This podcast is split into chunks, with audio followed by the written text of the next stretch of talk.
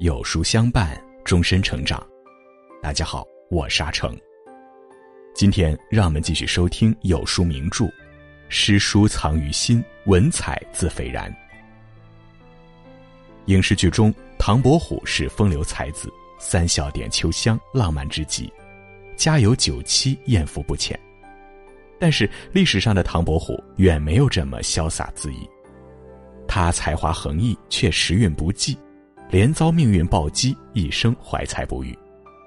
但幸运的是，在这灰暗的人生中，有一位女子曾陪伴左右，在他最落魄的时候，他不离不弃，爱他如初。她就是沈九娘。今天，就让我们一起来听沈九娘的故事。如果你喜欢今天的分享，不妨在文末右下角点个再看。一，天涯沦落，各自飘零不知。沈九娘，苏州名妓，姿色出众，才艺过人。她端庄文雅，琴棋书画无不精通。有道是佳人慕才子，而风月场上从来不缺乏才子佳人的谈资。要说当时最有名的才子，非吴中四大才子莫属。作为四大才子之首的唐伯虎，更是名动一时。公元一四九八年，盛大的乡试考试在苏州城内如期举行，唐伯虎拔得头筹，高中解元，也就是第一名。一时间，唐伯虎名声大噪，人人称之为“唐解元”。这个消息可把唐伯虎的妻子高兴坏了。唐伯虎的原配妻子徐氏早亡，现在的妻子是徐贤。他见唐伯虎仕途有望，高兴得眉开眼笑。学业有成，夫妻和睦，唐府上上下下一片喜气祥和。唐伯虎风流自信，与吴郡的文人雅士多有来往，其中和徐经才气相引，颇为投契。两人相邀一同北上参加会试，但风波骤起，事情急转而下。京城盛传，江阴妇人徐经通过贿赂主考官，预先得知了试题。好事不出门，坏事传千里。一时间，京城流言如沸，唐伯虎和徐经双双被下了大狱。虽经官员复查，唐伯虎作弊乃子虚乌有，但舆论仍喧哗不止。为尽早平息舆论，朝廷将唐伯虎和徐经两人皆消除市籍，发充县衙小吏使用。消除市籍即再也不能参加科举考试，这对一位数十年寒窗苦读的学子来说，无疑是判了死刑。唐伯虎本指望平步青云，却不料一连经历了作罪、入狱、罢黜为吏，精神上备受折辱。出狱后，唐伯虎和徐经变成了人人唾弃的不耻之徒，两人臭名远播，声名尽毁。命运翻掌之间，唐伯虎一下从云端之上的唐解元滚落污泥之中，对朝廷赐予的小吏之职，他深以为耻，不肯就立。来时壮志凌云，归去时心如死灰，而千里之外的苏州城还是那么繁华热闹。不同的是，心无所归的沈九娘尚不知命运已悄悄为他开了一扇窗。二，伊人相伴，红袖添香减愁。唐伯虎灰头土脸的回到苏州，饱受牢狱之灾和心灵打击的他，比以往更需要家人的安慰。可得知事情始末的妻子没有好生安慰，反而恶语相向。妻子出身官宦人家，追求名利、爱慕虚荣的本性这时暴露出来。他吵闹着要离开，唐伯虎也不愿强留，两人断绝了夫妻关系。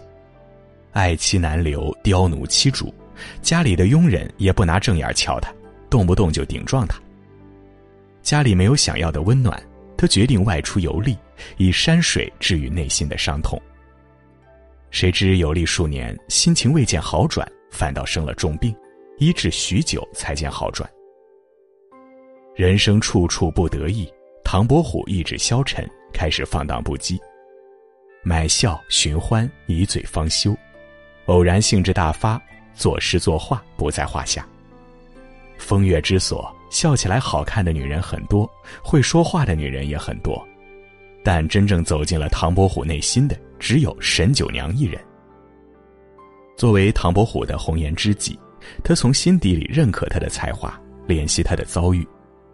他特意把自己的妆阁收拾得整整齐齐的，方便唐伯虎随时作画。唐伯虎作画时，他就安静的在一边为他洗砚、调色、铺纸，乐此不疲。佳人在旁，红袖添香，盈盈笑语解我愁苦。同是天涯沦落人，相逢何必曾相识。沈九娘仰慕唐伯虎的才华，为之倾倒；唐伯虎则为沈九娘的温柔醉心，寻得心灵暂时的安处。他在《秋风完善图》中题诗道：“秋来完善何收藏？何使佳人重感伤？请把事情详细看，大家谁不逐颜良？”世态炎凉，看透了也就不必在意了。唐伯虎不务正业，和沈九娘过从甚密，引起了不少非议。胞弟唐申都和他分了家，不甚来往。是屈服世俗之见，还是听从内心的呼唤，是摆在唐伯虎面前的一大难题。保持距离，纳为妾室，唐伯虎都没有选，他选择娶沈九娘为妻。或许这是唐伯虎对于现实的抗争，又或者是情到深处不问值不值得。总之，在好友祝允明的安排下，两人举办了简单但温馨的婚礼。世俗偏见难免，但他们终于可以拥抱着取暖，不必在各自的生命里孤独的过冬了。三，无花无酒，桃花庵里锄作田。日子虽贫苦。但因这两个人心在一处，便多了几分相依为命的味道。不久之后，女儿陶生也出生了，一家三口过着平淡而幸福的生活。沈九娘照顾女儿，主持家务；唐伯虎作画赚钱，一心养家。爱在家在，再无闲事挂心头，却是人间好时节。正如他在感怀中所写。不炼金丹不坐禅，饥来吃饭倦来眠。生涯画笔兼诗笔，踪迹花边与柳边。镜里形骸春共老，灯前夫妇月同圆。万场快乐千场醉，世上闲人地上仙。夫妻携手到老，同看月圆，亦是余生所愿。他买下一座宅子，并将之取名为桃花庵，作为新家。他自号桃花庵主，并写下了著名的《桃花庵歌》：“桃花坞里桃花庵，桃花庵下桃花仙。桃花仙人种桃树，又摘桃花换酒钱。别人笑我太疯癫，我笑他人看不穿。”不见武陵豪杰墓，无花无酒锄作田。别人笑我太疯癫，我笑他人看不穿。唐伯虎依旧是那个被人嘲笑的唐伯虎，但现在的他有底气说，是别人看不穿、参不透这事情。生命中有些人让我们痛，教会我们成长；也有些人温暖着我们，告诉我们，即使世界离你而去。我仍然会握紧你的手，不离不弃。如果唐伯虎和沈九娘就这样幸福到老，该有多好啊！可惜世事多遗憾。公元一五一零年，苏州发生洪灾，人们生活都成问题，唐伯虎的画更难卖出去了。唐伯虎曾自嘲道：“上好良田无人买，谁肯购我画中山？”贫贱夫妻百事哀。两人的日子一度窘迫不已。沈九娘体谅唐伯虎做针线贴补家用，或许是劳累过度，他的身体越来越差。缠绵病榻许久的沈九娘没来得及看三月的桃花，就匆匆的离开了人世。临死前，他抓着唐伯虎的手说：“蒙你厚爱，娶我为妻。我本想尽力把家照顾好，让你专心作画，但我无福无寿又无能。”请你日后多珍重。唐伯虎闻言，泪如雨下。四，如电如露，世事一场大梦。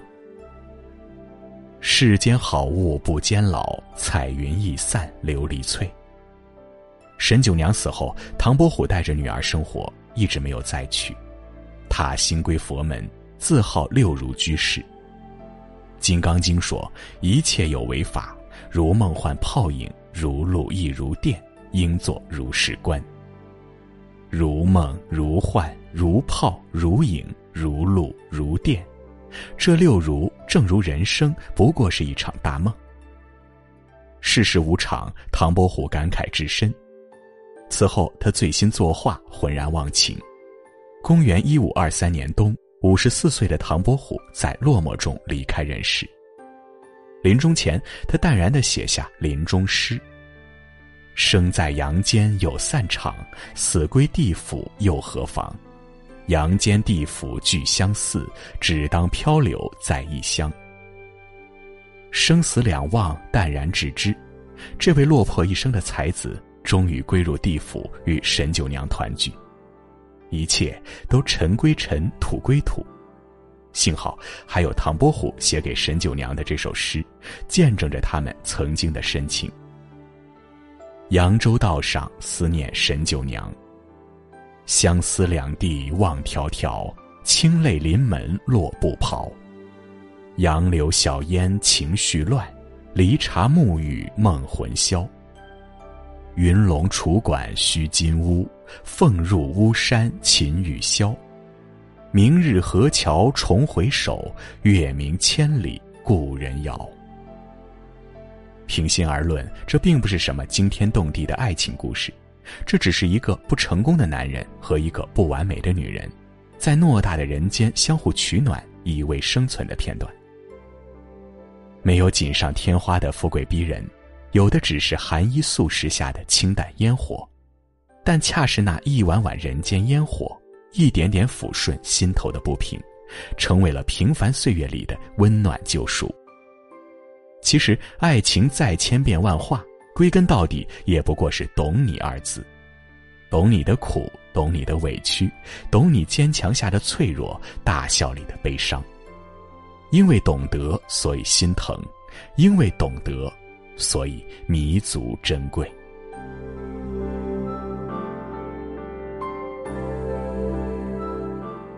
好了，今天的文章就跟大家分享到这里。喜欢名著栏目，记得在文末点亮再看。我们会更有动力给大家带来优质内容。今天有书君想跟您做个小游戏，打开有书公众号，在对话框回复数字一到二十中的任意一个数字，注意是对话框，不是留言区哦，我就会发给您一篇能够代表您今天心情的文章哦，快来试试吧。另外，长按扫描文末二维码，在有书公众号菜单免费领取五十二本好书，每天有主播读给你听哦。或者下载有书 APP，海量必读好书免费畅听，还会空降大咖免费直播，更多精彩内容等您随心挑选。诗书藏于心，文采自斐然系列正在连载中。明天我们要讲的是才女叶玩玩的故事。我是阿成，我在山东烟台向您问好。